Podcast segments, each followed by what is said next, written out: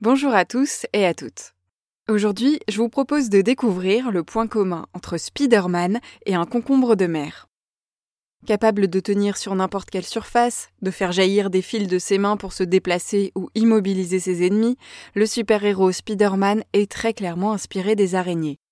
Mais il tient aussi du concombre de mer, même si c'est un peu moins effrayant, enfin en apparence. Rappelons d'abord ce qu'est un concombre de mer. Également appelés holoturies, les concombres de mer ressemblent d'ailleurs plus à des boudins de mer qu'à des concombres, car ils ont le corps mou et allongé. On connaît environ 1500 espèces d'holoturies qui vivent dans les eaux du monde entier, jusqu'à environ 10 000 mètres de profondeur. La plupart d'entre elles passent leur vie sur le fond de la mer. Elles se nourrissent de matière organique et de sédiments présents sur le plancher marin ou en suspension dans l'eau. Les holoturies avancent lentement, quelques centimètres par heure seulement, et accueillent dans leur bouche et leur anus de nombreux parasites. Bref, ils mènent en apparence une vie lente et paisible. Mais tout n'est pas rose au royaume des concombres de mer, et forcément, de temps en temps, des prédateurs essaient de les attaquer. Et c'est là que certains concombres de mer, de la famille des Holoturidae, sortent leur arme secrète, les tubes de Cuvier.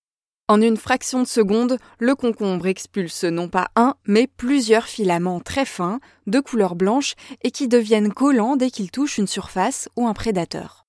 Au repos, ces tubes de Cuvier sont à l'intérieur de l'animal, dans une cavité près du poumon gauche.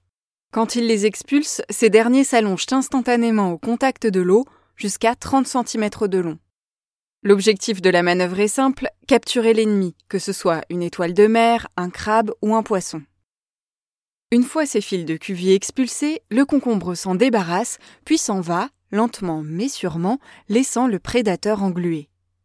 Ça ne vous rappelle pas un certain super-héros? De là à rebaptiser l'homme araignée homme concombre, il n'y a qu'un pas que je vous laisse franchir. Reste que cette technique de défense demande beaucoup d'énergie. Il faut ensuite entre deux et cinq semaines au concombre pour régénérer ces tubes de Cuvier.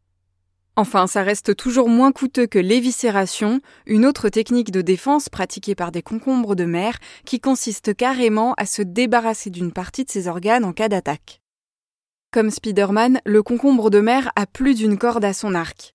Il sécrète également des substances toxiques et peut devenir dur comme une pierre. Ses capacités incroyables sont étudiées de près par les scientifiques qui souhaitent s'en inspirer, notamment pour créer de nouveaux matériaux. Reste que toutes ces techniques dignes d'un super-héros ne sont d'aucune utilité aux concombres de mer face à leur plus grand prédateur, l'être humain, qui se régale de leur chair. Ces espèces de concombres de mer sont actuellement classées vulnérables ou en danger d'extinction. C'est pourquoi des programmes de gestion de la pêche sont mis en place pour protéger ces animaux.